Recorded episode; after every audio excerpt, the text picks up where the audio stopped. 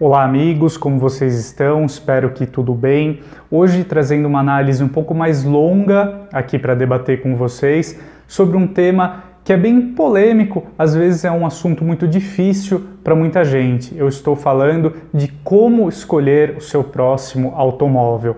É claro que existe aí um público que é fã de automóveis, já sabe uh, de uma forma mais objetiva qual carro escolher na hora de comprar ou trocar aí o seu automóvel. Temos também aquele público que até espera algumas semanas ou meses para comprar determinado carro que ainda será lançado, mas para muita gente, a escolha de um carro novo pode ser um tema difícil, muita gente não sabe nem por onde começar, o que uh, levar em consideração.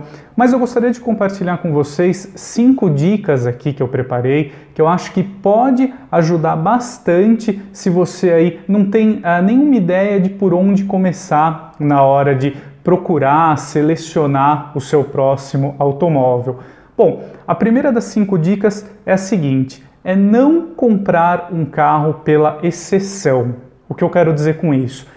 É interessante você fazer um bom exercício aí para você descobrir o seu perfil e as suas necessidades quando você vai escolher o seu próximo carro. Então, você é solteiro, é casado, tem filhos ou não, a sua família é grande, vai aumentar mais ainda Uh, por quais tipos de piso, por exemplo, você trafega? Se você só roda na cidade ou na estrada, precisa encarar vias aí não pavimentadas. Então, qual é o uso que você faz do carro? Para que você tenha uma noção mais exata de qual segmento, de qual tipo de carro escolher.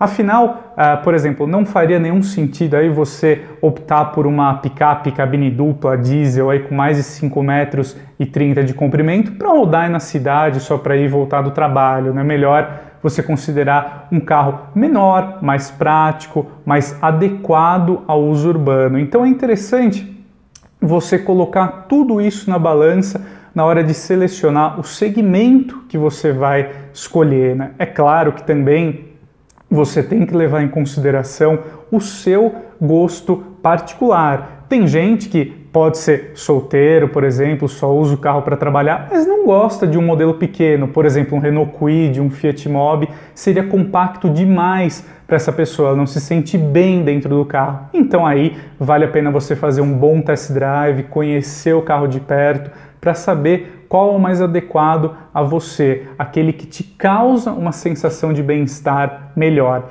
Ainda nesse assunto, ainda sobre a primeira dica, eu acho muito importante, principalmente o público idoso ou os uh, portadores de necessidades especiais, para que uh, esse, essa, esse segmento aí de consumidores que essas pessoas façam uma boa avaliação do automóvel, considerando alguns atributos, como por exemplo a altura do assento, o ângulo de abertura de portas, se ah, o banco é confortável para você dirigir ou andar como passageiro.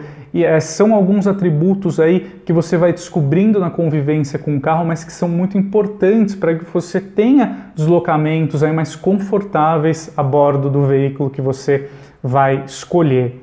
Bom, a segunda dica tem a ver com a questão do desempenho e o consumo. Então, indo para a parte aí mais técnica e mecânica do carro. Bom, hoje a gente teve o advento do Programa Brasileiro de Etiquetagem Veicular, que você encontra aí facilmente na internet.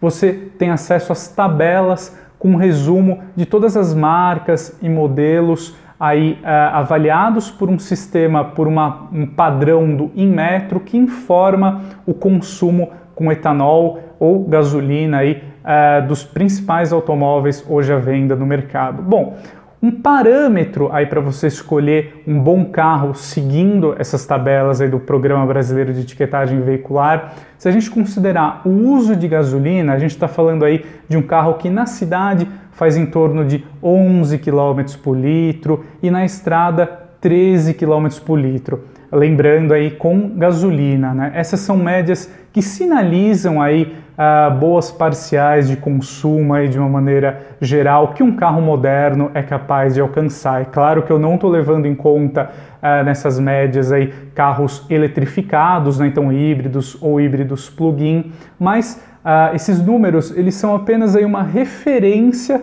para que você direcione a sua escolha para carros que alcancem aí parciais de consumo iguais ou melhores né, do que esses números aí. Então, em torno de 11 km por litro na cidade com gasolina, 13 km por litro na estrada também aí com combustível derivado do petróleo. Já uh, falando sobre desempenho, é interessante você procurar um carro que tem uma aceleração de 0 a 100, por exemplo, na faixa de 10 a 11 segundos aí.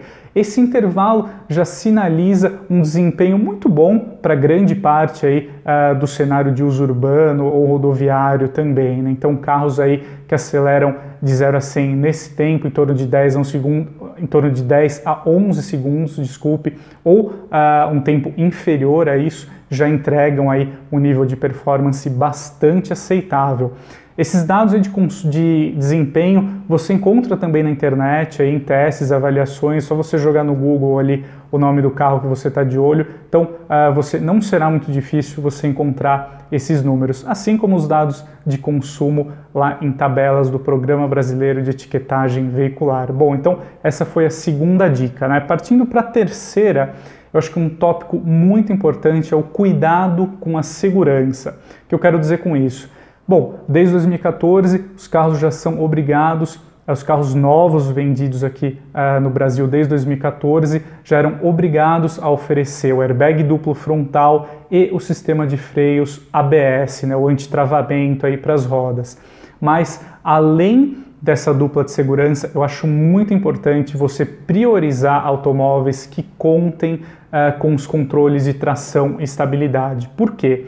Uh, o controle de tração e estabilidade é, que integra um pacote conhecido pela sigla em inglês ESP, é, eles evitam aí acidentes mais graves, é uma tecnologia mais sofisticada que uh, evita que o carro uh, tenha uma perda aí do controle direcional. Então ele mantém o carro sempre na trajetória uh, desejada pelo motorista, evitando acidentes aí mais graves, uh, atropelamentos, por exemplo, também o capotamento do veículo. Então é uma tecnologia muito importante que vale a pena você adquirir carros com esse recurso, porque você tem um ganho aí na segurança dinâmica, na segurança ativa enorme. Então eu acho que é sempre importante você priorizar uh, automóveis com esses recursos de segurança. Então, falando aí, né, só para recapitular, o ABS, ah, o ESP e pelo menos né, o airbag duplo frontal, que já é obrigatório por lei.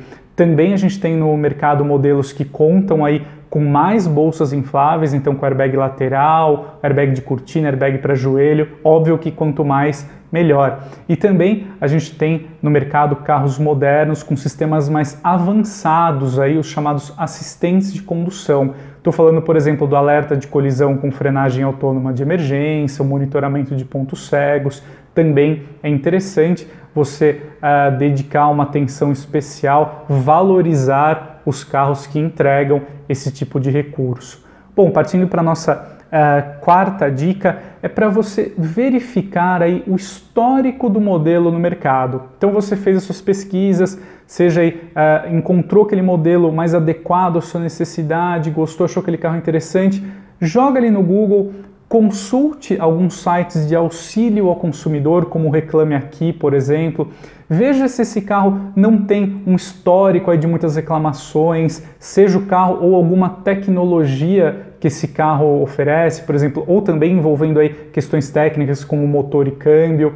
Veja se uh, não tem uma lista aí de problemas recorrentes ou crônicos do modelo, porque isso pode evitar que você tenha aí ah, alguns aborrecimentos no futuro e também tem um custo mais alto de manutenção. Então é interessante você fazer essa pesquisa aí sobre o modelo, uma pesquisa mais ampla na internet sobre o que, ah, qual é o histórico, ah, tudo que afeta, tudo que diz respeito a esse modelo. Por fim, a quinta dica, eu acho que é interessante você também ficar atento aos custos do veículo. Então, além do consumo, que a gente já abordou ali na segunda dica, é interessante também você verificar com seu corretor de seguros de confiança, por exemplo, uma cotação para a cobertura desse carro, ver se esse seguro não vai ficar muito caro, para que você não tenha nenhuma surpresa desagradável depois que você comprou o carro, né? Interessante você verificar também a questão ah, do custo de revisões, por exemplo. Hoje em dia é fácil, você entra no site de grande parte das marcas, você já vai encontrar uma tabela ali com o custo das revisões. Só uma dica que eu ah, acho interessante você ter em mente é que algumas marcas não colocam o custo da mão de obra na revisão nessas tabelas. Então é interessante você ver se ah, está incluído ali no valor das peças, ali também dos componentes, a mão de obra. Se não vale a pena você ligar para uma concessionária, só verificar qual é esse custo para adicionar nesse valor total. Então você soma as revisões, por exemplo, soma ali até 60 mil quilômetros, veja qual é o custo para o carro que você está mais inclinado a adquirir, compare com modelos equivalentes, veja se esse valor aí das revisões é coerente com o segmento e com os demais modelos, porque aí você tem uma boa ideia também uh, do custo de manutenção total que você vai ter com esse carro, envolvendo peças, e outras questões. Né? Uh, por fim, vale a pena destacar que hoje o prazo médio de garantia para um automóvel zero quilômetro é de três anos. Algumas marcas oferecem um prazo maior, mas também vale a pena você dar prioridade para marcas que ofereçam aí pelo menos três anos de garantia.